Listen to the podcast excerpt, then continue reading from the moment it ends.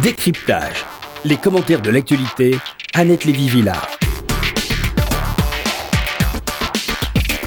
Bonjour Raphaël Antoven. Bonjour Annette Lévy-Villard. Je suis euh, très très heureuse de vous avoir ici. Moins ce que n'est moi. pas la première fois, ce n'est pas la dernière fois parce que vous êtes, euh, vous faites la gentillesse de venir souvent sur cette antenne. Hmm. Euh, Faut-il le dire, vous êtes philosophe. Prof de philo, prof de philo, ça va plus vite. Professeur. Voilà. Ok, vous êtes professeur de philosophie. Et euh, je dois dire que quand on, on vous a à l'antenne ici, philosophe, et c'est- désolé, Mhm. et ça fait plaisir d'avoir un philosophe qui a une voix brillante, qui n'est pas dans l'arrogance ou l'agressivité, tout le contraire. Avec vous, on a envie de parler de tout ce qui nous préoccupe en ce 21e siècle. Des migrants aux réseaux sociaux, à l'Europe, en passant par les femmes, le puritanisme, etc.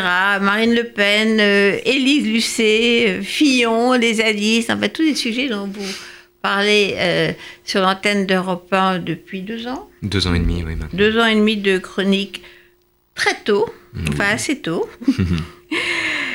Donc sur Europe 1 et parfois sur RCJ, c'est un vent de liberté intellectuelle qui souffle sur les airs.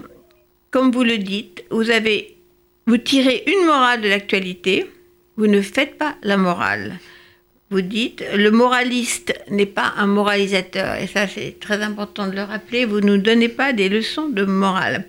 Vous expliquez qu'il faut douter, inappartenir, c'est difficile à prononcer, inappartenir, toujours se demander, selon le mot d'Aaron, ce qu'on pourrait faire à la place de celui qui gouverne. J'ai envie de euh, vous demander, qu'est-ce que ça veut dire, inappartenir? Inappartenir, c'est euh, c'est- c'est- une référence euh, implicite à Finkielkraut qui avait revendiqué en 2007 un devoir d'inappartenance de l'intellectuel. J'aimais bien cette expression. Inappartenir, c'est tout simplement que quand vous faites ce genre de travail, euh, vous êtes contraint, évidemment, une fois que vous avez dit quelque chose, de donner sa chance à la thèse inverse. Et c'est plus délicat comme démarche quand vous appartenez vous-même à quelque chose, c'est-à-dire quand vous êtes vous-même le légat d'une opinion qui vous dépasse. Et or, ça n'est qu'une opinion malgré tout. Donc, inappartenir est une question pour moi dans l'exercice de ce métier de santé mentale. Je ne peux pas être le militant d'un camp tout en examinant toutes les thèses en présence, en fait. Donc, je, je me dois d'inappartenir. J'ai des opinions, bien sûr, j'essaie de lutter contre. Et, et, euh, si on écoute... De euh, sorte, d'ailleurs, pardon, c'est un paradoxe que mes opinions n'ont rien à voir avec celles qu'on m'attribue en général. Mais ça, c'est une autre histoire. On va en reparler. Mhm. Mais en ce qui concerne notre ami Alain Finkielkraut, il a quand même euh, choisi un camp. Quand on le voit euh, écrire dans Causeur, débattre avec Elisabeth Lévy, défendre une certaine conception de la France, C'est deux Ah. choses. Il y, a, il y a deux choses. On peut parler d'Alain. hein. Il, y a, il y a deux choses. Euh, Finkielkraut a, euh, a été conduit par lui-même ou par la façon qu'il avait de penser euh, à, la, à la droite du, du spectre politique. Euh, sans pour autant, il faudrait lui poser la question, je crois avoir le sentiment d'abjurer ce qui de lui vient de la gauche en fait. Euh, reste que dans un univers où on a besoin d'étiqueter les gens et de les essentialiser, Alain Finkielkraut a été opportunément rangé dans la catégorie des, des, des néo-réacs, des fachos, des ce qu'on voudra, etc., etc. Ce qui n'a, à mon avis, aucun sens. Le fait de le ranger dans une catégorie n'a en soi pas de, signification. Cet homme est plus libre que ça et plus inattendu dans ses prises de position. donc on lui reconnaît encore euh, la qualité d'inappartenance. Je la lui reconnais, en tout cas, c'était l'expression que j'ai gardée quand j'ai voulu moi-même inappartenir. Reste que, moi j'étais très critique sur euh, Alain Finkielkraut euh, à son endroit au moment de son commentaire des obsèques de Johnny, quand il avait expliqué que les, seuls les blancs étaient allés défiler au fond et qu'ils étaient nombreux et qu'ils étaient seuls. J'étais très critique De là-dessus. sur Voilà, quand il avait parlé des noms sous chiens, reprenant l'expression d'Ouria Boutelja, etc., etc. Mais enfin, critiquer Alain Finkielkraut, c'est une nécessité. Haïr Alain Finkielkraut ou enfermer Alain Finkielkraut dans l'idée qu'on se fait de ses opinions et de son identité euh, est une chose absolument toxique contre quoi il faut, il faut lutter, précisément parce que du coup on peut plus le critiquer. Donc moi je, je- je suis attaché à l'idée de critique, c'est une forme de respect pour moi, et la critique est rendue impossible par la haine. Donc s'il faut lutter contre la haine, c'est pour permettre la critique justement. C'était nécessaire de le dire. Hmm. J'avais pas prévu de parler de ça, mais. euh, Non, mais c'est parce qu'on parlait, vous en avez, vous avez vous-même euh, parlé d'Alain Finkielkraut, donc euh, j'ai rebondi parce Oui. qu'il est un des chroniqueurs, euh, débatteurs de cette antenne. Alors, donc, on- pour les chroniques dont nous parlons sur Oui. Europe 1 depuis deux ans et demi, euh, c'est, comme vous l'écrivez, prendre le monde pour une scène de théâtre.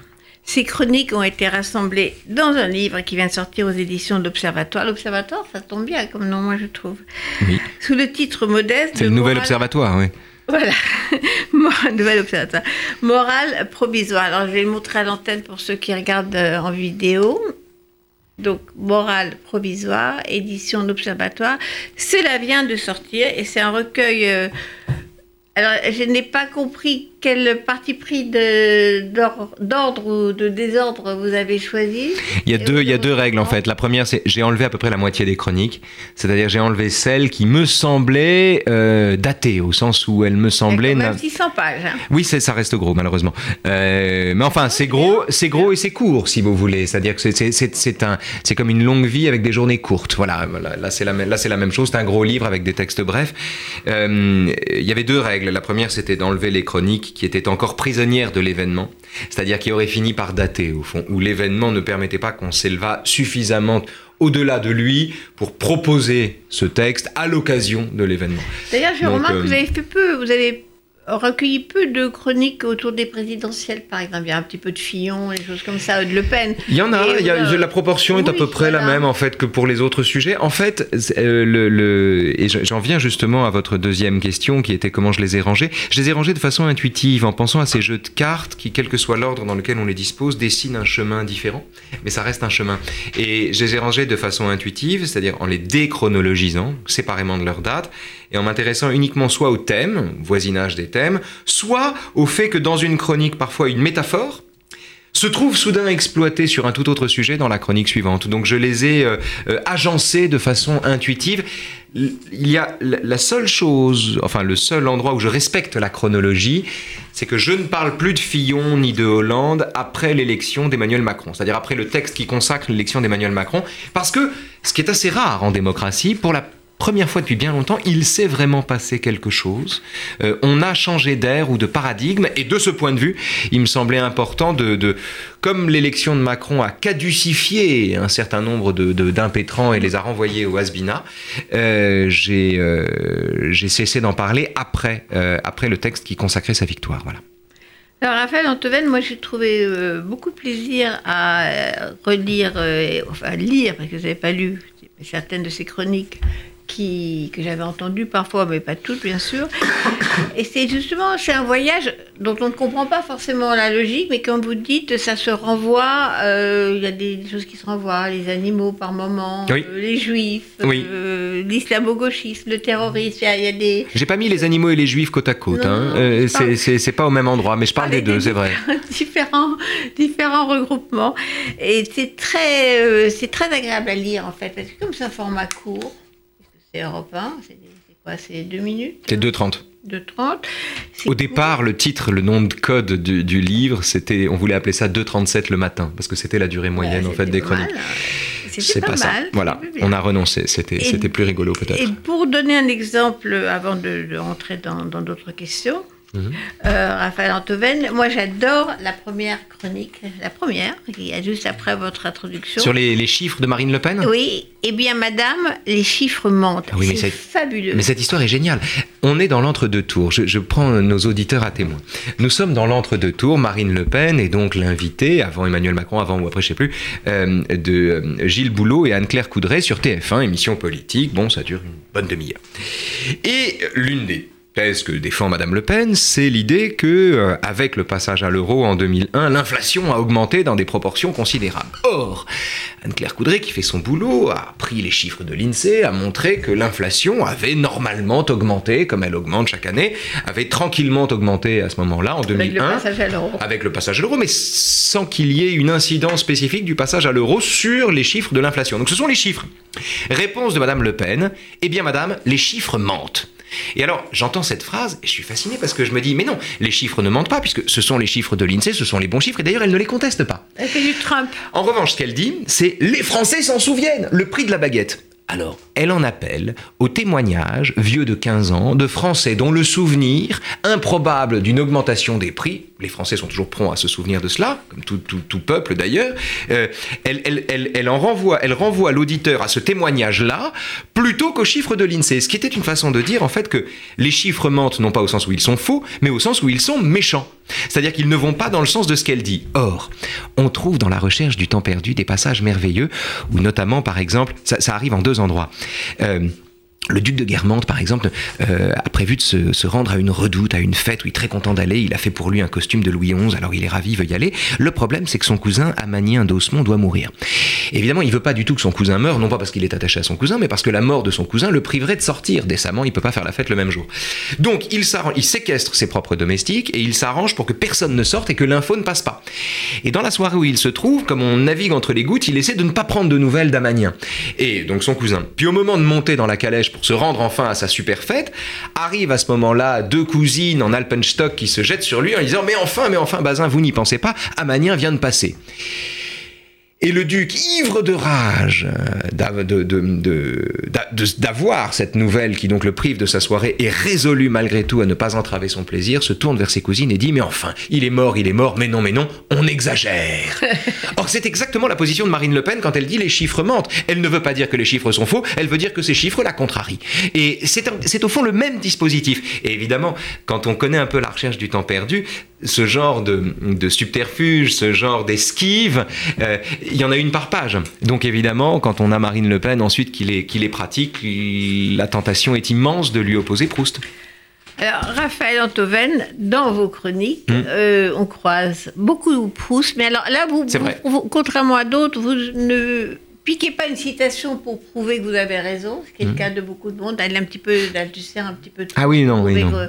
non, non, vous retrouver avec plaisir ce que disait euh, Proust à l'époque. Euh, euh, bah, ce sont des morceaux de la recherche que je mets en fait. Hein. Ce sont des séquences de la recherche qui, à mon avis, symbolisent, incarnent, illustrent ou métaphorisent peut-être des situations du, du, de, de l'actualité contemporaine, comme en témoigne le cas de Marine Le Pen. Et ce qui est très agréable, c'est que c'est pas de la manipulation posthume de, de, de Proust ou autre. C'est simple là, au contraire, c'est vous rentrer dans, bah, un morceau de, de Proust. Mais il y a cette phrase de Sartre tellement juste, si vous voulez, il dit on entre dans un mort comme dans un moulin. On fait ce qu'on veut avec Proust en fait, on peut le faire, on peut le mettre à toutes les sauces si on a envie de penser que Proust est antisémite, homophobe, tout ça est possible.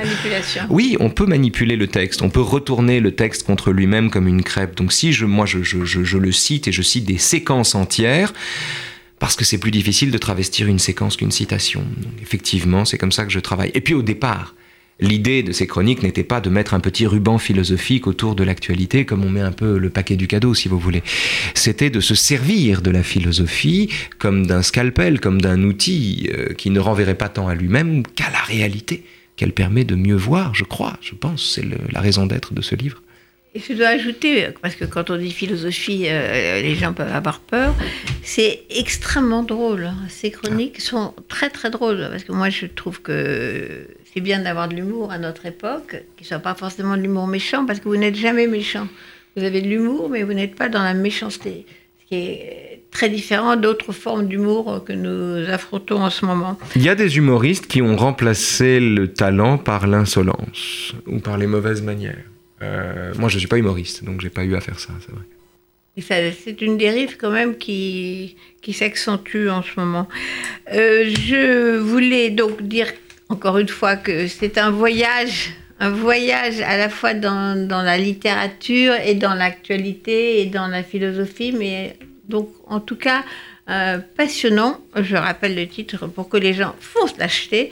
Raphaël Antoven, Morale provisoire. Alors, à part euh, Proust, nous croisons, nous, rentrons dans l'univers beaucoup de Romain Gary. Oui. C'est vrai. Oui, j'étais très heureuse quand vous citez Romain Gary. Mais parce qu'il est d'abord, parce qu'il est merveilleux. Il n'est jamais là où on l'attend.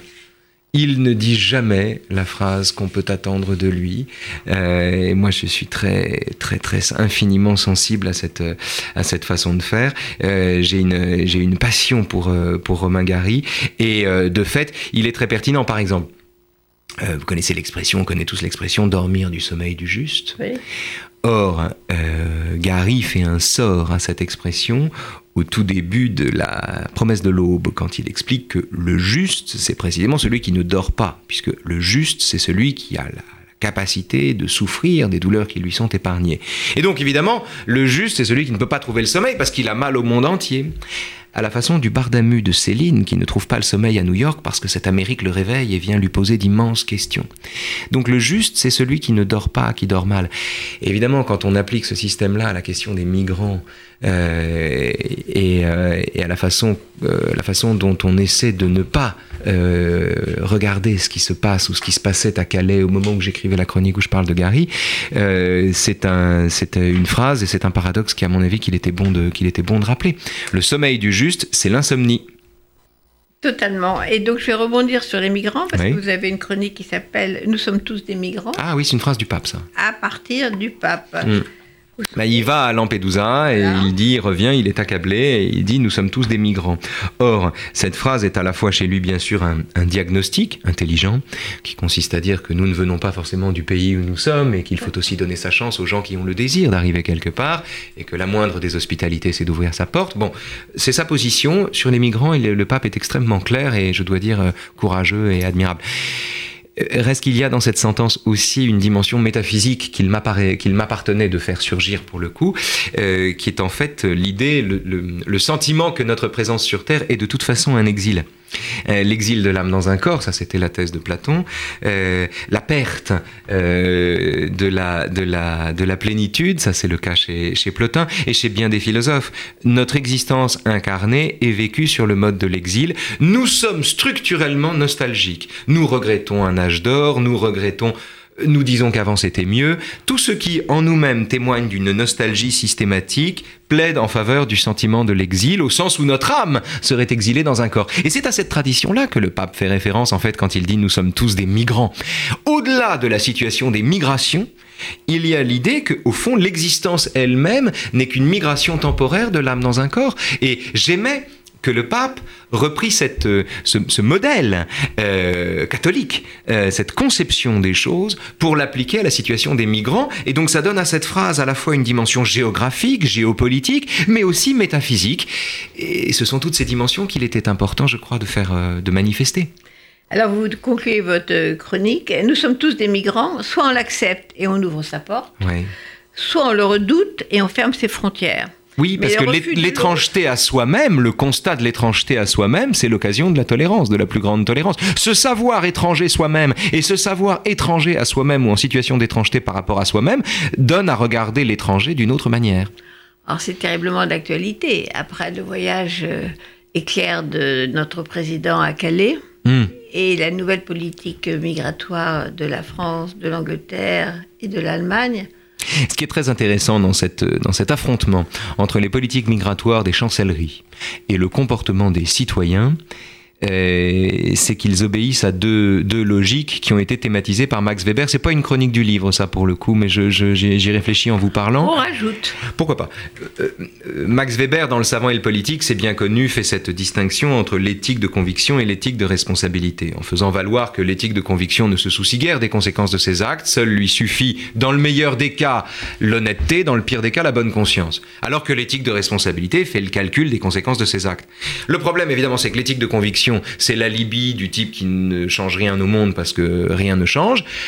L'éthique de responsabilité, c'est l'alibi du type qui ne change rien au monde dans la mesure où il devance les conséquences d'un changement. Donc au fond, ça culmine paradoxalement parfois dans deux formes d'immobilisme. Or ici, vous avez des chasseurs alpins, enfin pas des chasseurs alpins, des guides de haute montagne qui vont accueillir les migrants, qui traversent la rue, qui leur apportent des chaussures, qui les, Tout le village qui se mobilise. Les villages qui se mobilisent, qui leur serrent la main, qui s'occupent d'eux, qui leur donnent à boire, à manger, qui les réchauffent et qui leur parlent. Et c'est merveilleux, c'est vraiment qu'ils jouent la chanson de l'Auvergnat tous les jours. C'est magnifique, ce n'était rien qu'un peu de pain, mais il m'a réchauffé le cœur et le corps.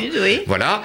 Donc ils jouent cette, cette partie-là en vertu de l'éthique de conviction, au fond. C'est-à-dire ce ne sont pas des hommes politiques. Il ne s'agit pas ici d'élaborer une politique. Il s'agit de réagir en humain en citoyen. Et face à ça, il y a des chancelleries qui pratiquent l'éthique de responsabilité, et peut-être parfois avec mauvaise foi, en faisant valoir que si on fait entrer tout le monde, naturellement, c'est le chaos. Euh, et, qu'on ne peut pas accueillir toute la misère du monde, comme disait Michel Rocard. Alors, euh, c'est ce débat, en fait, entre l'éthique de conviction et l'éthique de responsabilité qui est intéressant. L'erreur est, à mon avis, de, lire dans l'éthique de conviction les linéaments d'une politique publique possible. Il me semble que pour le coup, si on transformait en politique publique ce qui relève d'une solidarité fondamentale, on ferait une politique déraisonnable. Mais dans le même temps, ne pas agir, ne pas soutenir son semblable, ne pas lui venir en aide est un crime contre l'humanité. Euh, par, euh, par, euh, par, par abstention. C'est un crime par, un crime par omission. Donc la morale. la morale, c'est qu'il n'y a pas de solution. J'en sais rien. Il faudrait que je la, il faudrait que je la, je la fabrique et que je la cisèle. C'est ce qui me prend le plus de temps. Mais en l'occurrence, il me semble que le, le, le, il est important de, de montrer que ce sont deux façons deux façons d'appréhender le problème et en fait elles divergent parce qu'on n'est pas au même endroit quand on, les, quand on, quand on aborde le problème. Est-ce qu'on peut juger l'État selon le comportement d'un citoyen ou est-ce que l'État peut lui-même critiquer et punir le délit de solidarité? C'est le cas. C'est le cas. Et c'est sur la question de la solidarité et du délit de solidarité qu'il y a peut-être euh, que les ensembles se recoupent ici. Je ne comprends pas pourquoi le délit de solidarité est un délit, en fait. Euh, c'est une loi qui n'a pas été changée alors, à la libération. Jacques Perry-Salco, qui est un génie des anagrammes, avec qui j'ai fait un livre d'anagrammes, m'a envoyé l'autre jour une anagramme que je trouve magnifique. Il dit La solidarité, si vous prenez toutes les lettres qui composent le syntagme La solidarité, vous obtenez droit à l'asile. La oui, la solidarité, ça donne à la lettre près droit à l'asile. Je trouve que c'est une, une, anagramme qu'il faudrait Alors, je dois ajouter une petite note personnelle. C'est dans ces Alpes du Sud, les, mêmes Alpes où, les, où, tous les montagnards euh, vont la nuit récupérer euh, des, jeunes Africains à moitié congelés. Mhm. Dans ces mêmes Alpes du Sud, euh, il en 1942, ces gens-là, leur arrière-grand-père, ont accueilli mes parents qui fuyaient, qui fuyaient. l'entrée des Allemands dans Nice. C'est ça. Et, l'invasion de la zone libre. Protégés jusqu'à la fin de la guerre. Hmm. C'est les mêmes, enfin, c'est leurs ancêtres.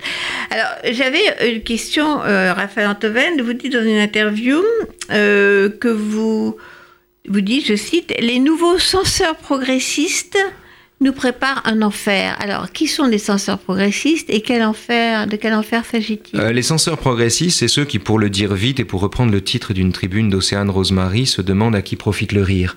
C'est-à-dire, au fond, qui posent à l'humour la question que le complotiste pose en général au crime. À qui profite le crime euh, La réponse étant évidemment que l'auteur du crime, l'auteur véritable du crime est celui à qui ça profite, comme l'auteur véritable de l'humour est celui à qui ça profite. L'idée était de dire que l'humour aujourd'hui est au service de la domination des puissants sur les faibles et que par conséquent il faudrait penser une forme d'humour qui soit un humour inclusif, c'est-à-dire qui, qui inclut tout le monde. Le résultat de ça, c'est la censure partout, à tous les étages, à tous les niveaux. C'est la position de, de, Figaro, du Figaro de Beaumarchais, qui peut écrire tout ce qu'il veut sous prétexte qu'il ne vexe personne et sous la surveillance de deux ou trois censeurs. Euh, et au fond, le paradoxe, c'est que c'est avec les meilleures intentions du monde qu'on produit ici un, un retour de l'ordre moral. Je veux juste vous donner un exemple. Euh, quand, euh, il y, y, a quelques années, j'étais avec mon fils à la cathédrale de Rouen et j'avise une édition de La Belle au Bois dormant que je connaissais pas. On va dans une librairie après avoir visité l'église et, j'achète, ce, cet exemplaire. Or, il se trouve qu'à la fin du livre, au moment du baiser du prince qui est censé réveiller sa dulcinée, etc., euh, en fait, il lui donne pas du tout un baiser, il lui fait une manœuvre de Heimlich. Donc, il lui écrase le thorax pour qu'elle, enfin, il lui écrase le thorax, pardon, je suis pas médecin, et pour qu'elle recrache un bout de pomme funeste qu'il aurait, bon. En plus, il confond les comptes, enfin bref. C'est une édition intégriste en fait. C'était une édition qui ne voulait pas montrer un baiser hors mariage avec une langue qui s'enfonce dans une bouche qu'on n'a pas épousée. Or, aujourd'hui, la Belle au bois dormant est passée au pilori ou mise au pilori parce qu'il y a le baiser final, non pas parce que c'est un baiser hors mariage, ça nos nouveaux censeurs s'en foutent, mais parce que c'est sexiste et parce que l'homme se penche sur une femme endormie et ne lui demande pas son avis avant de lui rouler un patin. Et au fond, ce qui est intéressant, c'est que le chemin qui conduit à la même conclusion est totalement différent, même antagoniste, mais la conclusion est identique. On purge les films, on purge les films. Alors, dans les années 70, on les purgeait au nom d'une certaine conception très étroite de la, de la, de la sexualité le mariage. Aujourd'hui, on les purge au nom d'une certaine idée de la lutte contre la misogynie et contre le sexisme, mais le geste est le même. la morale s'en prend à l'art. Et c'est et ce, je me fous de savoir que nos censeurs soient puritains ou progressistes. Ce qui m'insupporte et contre quoi je lutterai, je peux mourir pour ça, c'est que la morale ose s'en prendre à l'art. L'art est par-delà bien et mal. On n'est pas là pour réécrire l'histoire, déboulonner les statuts de confédérés, rebaptiser les lycées Colbert, réécrire la fin de Carmen ou la fin de La Belle au Bois dormant. Tout ça, c'est n'importe quoi et il est urgent de voter, voter, voter, lutter et penser contre. Mais est-ce que c'est vraiment un danger? Parce que c'est comme très marginal ces histoires de, de changer. C'est pas du tout marginal, on trouve C'est ça partout. danger? C'est omniprésent, on trouve ça partout. Vous, euh, vous avez des représentations de Carmen qui sont supprimées parce que il y a, euh, euh, c'est une, c'est une manufacture de cigarettiers et que par conséquent on y voit des gens qui fument. Vous avez une représentation de Carmen où la fin est, est remplacée, où c'est Carmen qui tue Don José et non plus Don Ce qui José n'est qui quand tue même pas une Carmen. très bonne nouvelle parce qu'il y a toujours quelqu'un qui est tué à la fin. D'abord, alors c'est Oui. une très mauvaise nouvelle pour plusieurs raisons. Oui. D'abord, il y, a, il y a toujours de la violence. Oui. Donc on retrouve ici le modèle du la peur doit changer de camp, ce qui n'est pas une solution. La peur doit disparaître. Ici, la peur change de camp. C'est Carmen qui tue Don José, c'est plus Don José qui tue Carmen. Et surtout, c'est un contresens total sur l'œuvre elle-même, puisque le propre de Carmen, c'est d'opposer une histoire terrible qui culmine avec l'injuste mort d'une femme trop libre à une musique qui, elle, nous met en, joie. Et, et- et- et au fond, Carmen met en scène la victoire de la musique sur les douleurs de la vie. Or, si les douleurs de la vie sont remplacées par des douleurs acceptables, c'est-à-dire par le meurtre d'un homme par une femme et non plus l'inverse, on perd le sel même de la pièce. Donc on dénature même la pièce en voulant, la, en voulant adoucir sa, sa conclusion. Moi, c'est un, c'est un, c'est un combat. Alors là, pour le coup, c'est un combat quotidien. C'est à la seconde où la morale s'autorise à le faire. Si vous voulez, l'étape d'après, c'est le réalisme socialiste.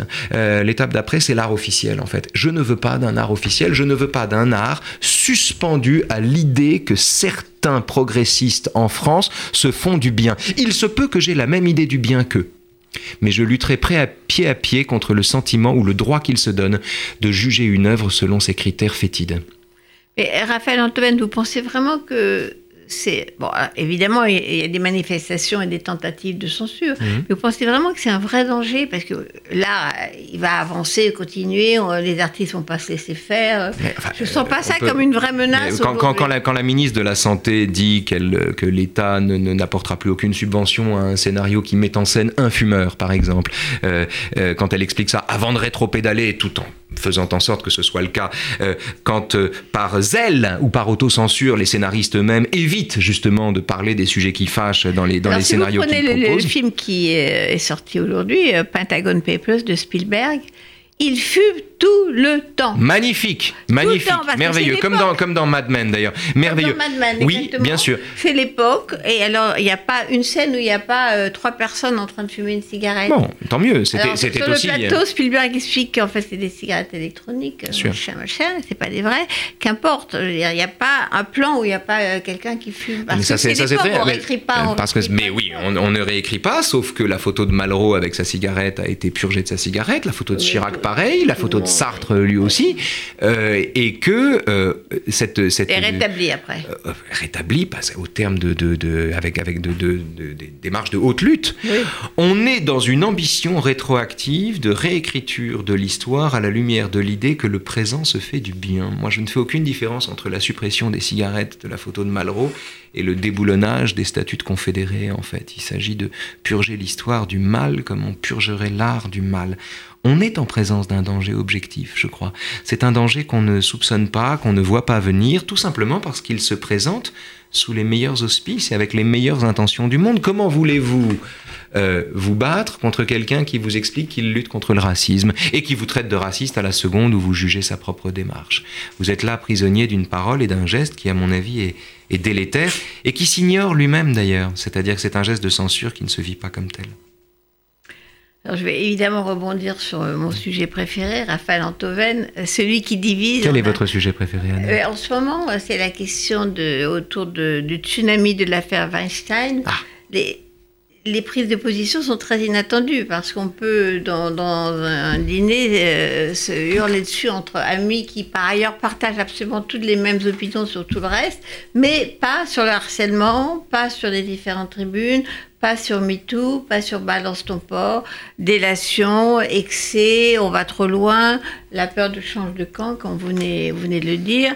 Euh, Est-ce que ça n'est pas quand même un progrès que toutes ces questions-là soient posées aujourd'hui Bien sûr que c'est un progrès, il faut que la parole se libère, il n'y a pas de doute là-dessus. Euh, Ce qui est marrant dans l'histoire, c'est que dans les dîners dont vous parlez, Oui. les gens réagissent exactement comme au moment de l'affaire Dreyfus. Et ce fameux, cette fameuse caricature, on voit des gens à table, surtout qu'ils n'en parlent pas, et l'image d'après, les gens s'entretuent, s'enfoncent des, coups, des couteaux dans le corps, etc. Malheur, ils en ont parlé. Bien. Or, c'était l'affaire Dreyfus. Mais Le débat au moment de l'affaire Dreyfus était de savoir si Dreyfus était coupable ou innocent, avec des variantes. Barès qui déduit sa culpabilité de sa race, par exemple, comme il le dit lui-même. Bon, mais le débat, c'était coupable ou innocent, c'est-à-dire qu'il y avait vraiment les deux termes de l'alternative. Or ici, le débat, le débat porte entre une tribune qui prétend libérer la parole, à juste titre, et une tribune dont le point de départ est quand même de dire que le viol est un crime. C'est-à-dire qu'il y a quand même moins de différence entre les dames qui défendent la liberté d'importuner, qui est une expression que je trouve malheureuse, et les dames qui justifient le balance ton port, qu'entre les partisans de Dreyfus et les adversaires de Dreyfus. Et pourtant, on s'engueule de la même manière. Autant. Et ce qui m'étonne, moi, dans l'histoire, c'est qu'on ne puisse pas affirmer simultanément qu'on est favorable au balance ton port et qu'on se méfie parfois des risques de délation qu'il comporte. Du simple fait, par exemple, que balance ton port mette dans le même panier Frédéric Aziza qui a pincé la cuisse d'une collaboratrice il y a 4 ans et demi euh, euh, et, Et qui, pour son, plus, heureusement, pour son plus est- grand malheur et, et qui a été réintégré a été parce qu'il avait déjà poste. été sanctionné. Il n'y aurait aucun sens à ce qu'il le soit interne, deux fois parce que la mode l'exige. Et Harvey Weinstein qui est un prédateur sexuel qui a organisé le viol de dizaines ou de centaines de femmes. C'est absurde. Et contester cela, là où, le- là où on est dans l'amalgame et dans l'unanimisme maladif, c'est que quand on fait valoir cette simple nuance entre Aziza et Weinstein, comme les deux sont juifs, et qu'en plus, en l'occurrence, celui qui le dit est juif aussi, évidemment, immédiatement, on a euh, des tweets bien lucides qui disent Ah, ah, les communautés se défendent entre elles, c'est un réflexe communautaire, etc. C'est complètement con. Il se trouve que Harvey Weinstein est un type, est un prédateur et un homme violent. Il se trouve que Frédéric Aziza est, un, est, est- en l'occurrence est un dragueur maladroit qui s'en est bien reporti, qui s'en est bien et qui a payé dix fois euh, le prix de cette, cette maladresse, euh, et que mettre les deux dans le même panier est absurde. Ce qui m'étonne, c'est qu'on ne puisse pas souscrire aux deux tribunes en même temps. On peut mettre des bémols. On peut considérer que la première a tort de demander à la peur de changer de camp au lieu de, de disparaître. On peut considérer que la deuxième a tort et au carré de prendre l'exemple du frotteur dans le métro qu'il faudrait regarder avec condescendance alors qu'il vient de vous éjaculer dessus.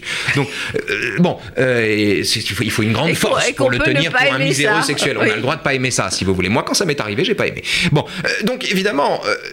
Euh, si on met de côté ces, ces- ces exemples malheureux ou ces phrases malheureuses, ces formules malheureuses, le contenu des deux tribunes, je veux dire, on a quand même le droit d'appeler à la libération de la parole, tout en redoutant que cette libération devienne un enfermement. C'est pas contradictoire de penser ces deux choses-là. Je comprends pas que les gens s'engueulent autant Ah, ben si, parce là-dessus, qu'il moi. il pose ça de façon antagonique, bien sûr. Oui, parce qu'on est dans l'essentialisation, on est dans un procès d'intention. Si vous défendez le balance ton port, si vous attaquez le balance ton port ou si vous mettez un bémol derrière le balance ton port, c'est que vous êtes misogyne. Si au contraire vous affirmez que euh, il faut que la parole se libère, c'est qu'en fait vous êtes une passionnariat euh, castratrice. C'est grotesque.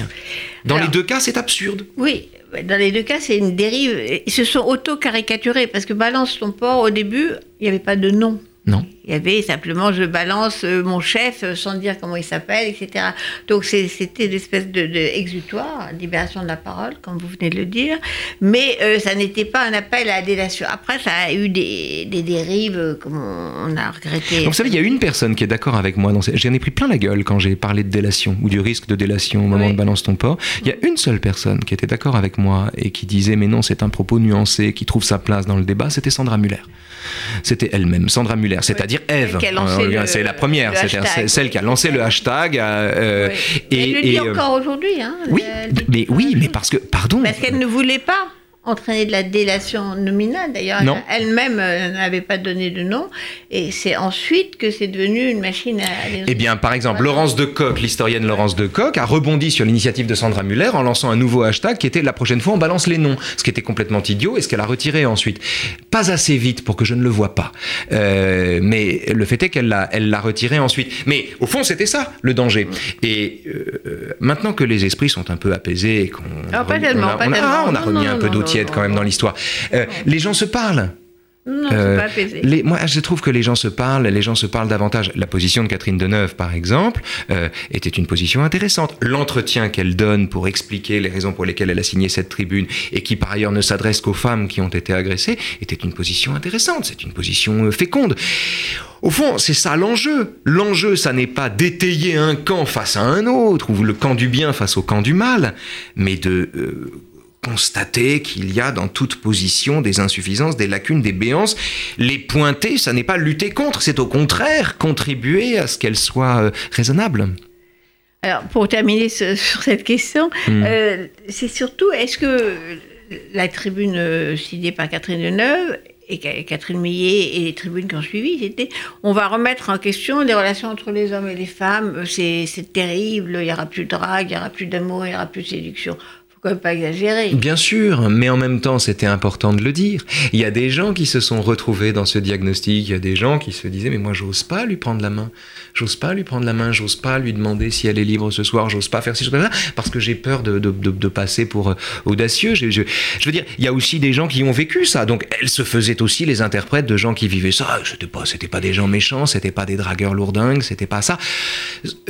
Tout le monde dans cette histoire est l'interprète d'une certaine façon de se conduire. Il y a des façons de se conduire qui sont objectivement répréhensibles et personne ne questionne ça. On devrait tous être d'accord là-dessus et ensuite discuter entre gens civilisés sur les moyens d'y parvenir. Totalement, mais Raphaël Antovel, on peut se poser la question euh, de comment on se conduit, ça fait du bien. Hein, C'est très important de le faire. Euh. Mais moi, je hais les porcs. Euh, moi, je hais les porcs et je hais en particulier les porcs qui s'ignorent, c'est-à-dire les porcs qui considèrent qu'au fond elle l'a pas volé ou au fond c'est ça qu'elle demande, si vous voulez. D'où le malentendu autour de Brigitte Lahaye qui parlait de ces femmes qui jouissent lors d'un viol. Je, je, reprends cet exemple parce qu'il me semble exemplaire. Euh, Brigitte Lahaye discute avec Caroline de Haas, qui a subi un viol. Et elle lui dit. de porno. Voilà, Brigitte Lahaye.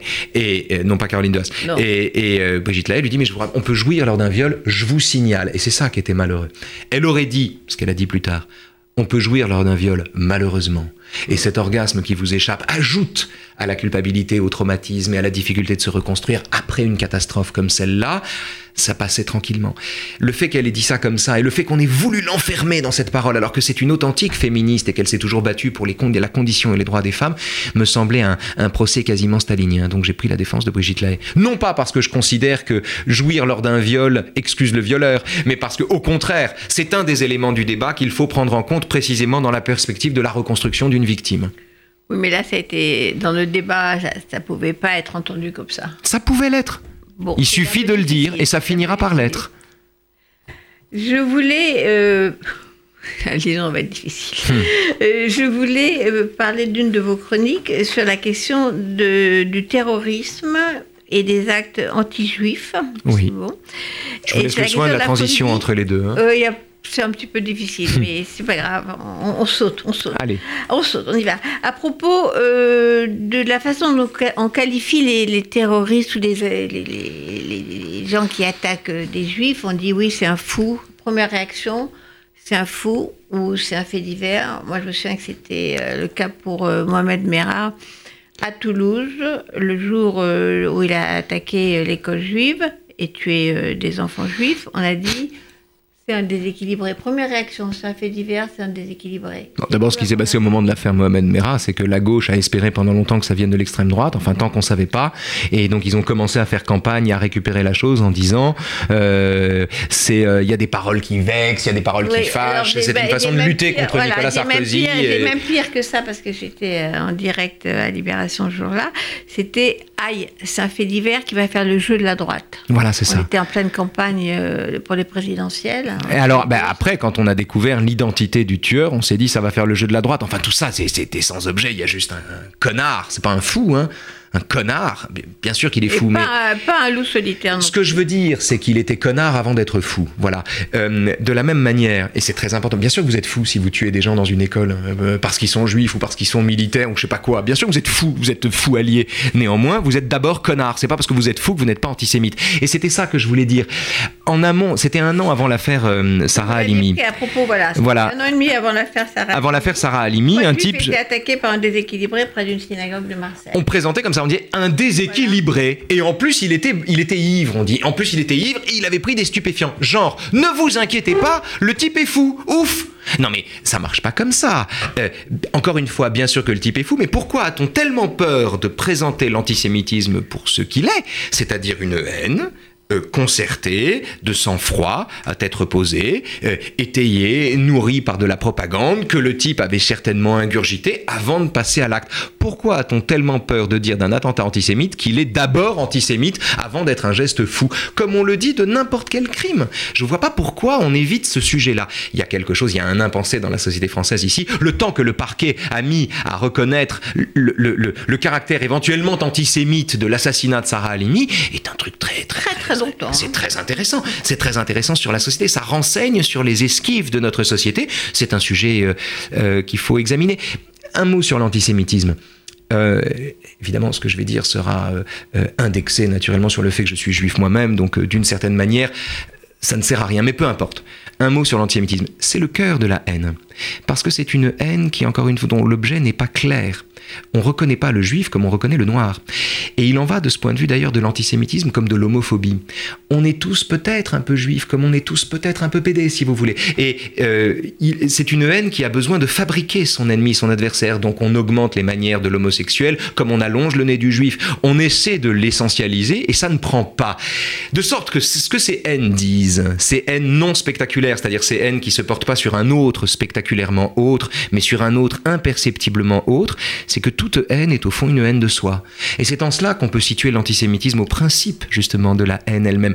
Comme l'homophobie, j'insiste là-dessus, ce sont pour moi des haines voisines, cousines, euh, et, euh, et qui se ressemblent au sens où celui qu'on déteste, c'est celui n'a pas vraiment de visage, n'est pas identifiable, et donc on essaie d'autant plus de le fabriquer, de le créer pour pouvoir mieux le haïr et l'installer au cœur de la cible. Vous avez le courage de, vous attaquer justement question de l'antisémitisme, bien sûr, la, la, la ligne de l'islamophobie. Mhm. Mais Parce que c'est un drôle de mot, euh, Voilà. l'islamophobie, parce que c'est en fait ce que désigne l'islamophobie, c'est le racisme anti-arabe, mais si on prend l'étymologie du mot, c'est la haine d'une religion. Or, dans un État laïque, on a le droit de taper sur une religion, que ce soit le judaïsme, l'islam, le catholicisme, le bouddhisme, j'en ai rien à foutre. C'est pas mon problème en fait, et d'ailleurs je m'en prive pas. Ce On que a fait Charlie Hebdo. ce que fait Charlie Hebdo, ce que font tout le monde. C'est une question de santé républicaine. Il faut taper sur les religions, c'est comme ça. Il faut taper sur les religions pour discuter ensuite avec. C'est pas la question. Seulement, on a le droit de le faire. Et dans un État laïque, le blasphème n'est pas un délit, n'est pas un délit, ne sera jamais un délit. Les politiques qui ont dit attention au délit de blasphème sont des irresponsables et des menteurs. Il n'y a pas de délit de blasphème en République une fois pour toutes. Donc, on a le droit de s'attaquer aux religions. En revanche, parler d'islamophobie à propos de la haine d'une communauté, c'est-à-dire tenir pour islamophobe. L'abruti qui dit les arabes sont tous des voleurs, comme se tenir pour euh, comme serait antisémite le type qui dit euh, euh, les juifs sont tous pingres, si vous voulez, tenir pour islamophobe celui qui le dit, c'est mettre un mauvais mot sur une haine véritable. Il est arabophobe, il est antisémite en un sens originel, mais islamophobe, ça n'a aucun sens, ce sont deux choses différentes. Or, indexer la haine d'un peuple sur la critique d'une religion, c'est interdire justement qu'on critique cette religion. C'est faire peser sur la critique d'une religion le soupçon de racisme, ce qui, euh, évidemment, pose les problèmes qu'on connaît, notamment avec, avec Charlie Hebdo. Donc il faut inlassablement déconstruire ce vilain mot, ce mot fourbe, sournois, qui, se, qui, qui, qui joue sur les cibles pour, pour essayer de, de, de en fond, de, de couper l'herbe sous le pied de quiconque s'en prendrait à l'islam, ce qu'on a le droit de faire, en faisant croire qu'il s'en prend du coup aux Arabes, ce qui est faux. Alors, je pense que c'est très bien de conclure sur la question des religions. Bon, Euh, je voulais rappeler donc Raphaël Antoven, votre livre, je le remontre, Morale provisoire à l'antenne, voilà, qui vient de paraître aux éditions d'Observatoire. C'est un livre qui vous rend assez heureux parce qu'on en sort euh, pas déprimé. C'est sa, totalement sa- rédaction m'a rendu heureux, donc je suis content de Oui, ce que vous me dites. Ça, ça passe à travers les pages. On apprend plein de choses. On voyage aussi avec euh, nos idoles comme euh, Romain Gary, euh, Proust, et même une phrase de, de Beauvoir que j'avais pas, une citation de Beauvoir, de Simone de Beauvoir qui m'a laissé. Sur la mort de Sartre? Non, pas du tout. Sur euh, les couilles. Ah oui euh. Les gens croient que c'est. euh, euh, les gens pensent que les intellectuels. Comment, il- comment elle le dit Les intellectuels sont sans couilles. oui, Euh, les gens pensent que le, le- le- le vide de leurs couilles euh, leur meuble le cerveau. Euh, c'est une phrase formidable. C'est dans les mandarins. C'est pas elle-même qui le dit, c'est un personnage masculin d'ailleurs des mandarins qui le, qui le dit. Donc elle fait parler un personnage masculin, mais Ouais. on, on l'entend bien derrière. Et donc je voulais vous remercier et encore une fois demander, conseiller euh, à tout le monde de, de lire euh, ces chroniques qui ne vieillissent pas en fait, qui restent malheureusement d'actualité pour certaines parce que les problèmes restent les mêmes, mais en tout cas euh, c'est très très très passionnant. Voilà, merci Raphaël. Merci. Annette, À merci de bientôt. vos et je voulais paroles. terminer par une musique. consensuelle de euh, Carole King et James Taylor qui chantent euh, Consensuel, vous l'écrivez en un mot. you've got a friend. Hello. alors écrit en un mot ça marche. Ça marche. You've got a friend. And and you need some love and care, and nothing, oh, nothing is gone.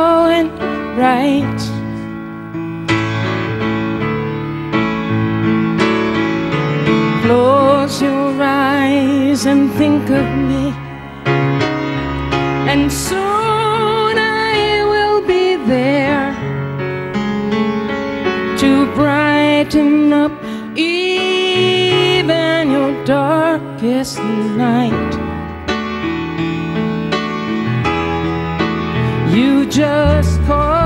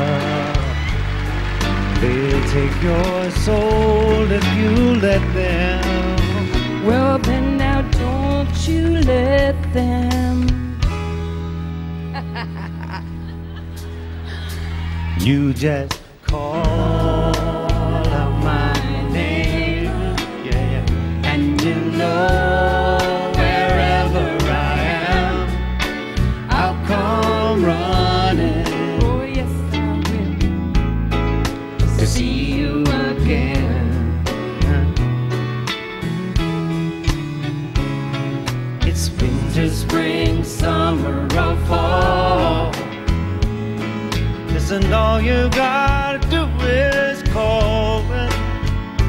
Cause then I'll be there, no, I'll be there. You've got a friend. Ain't it good to know that you've got a friend? It's so good to know you got a friend. You got a friend. You got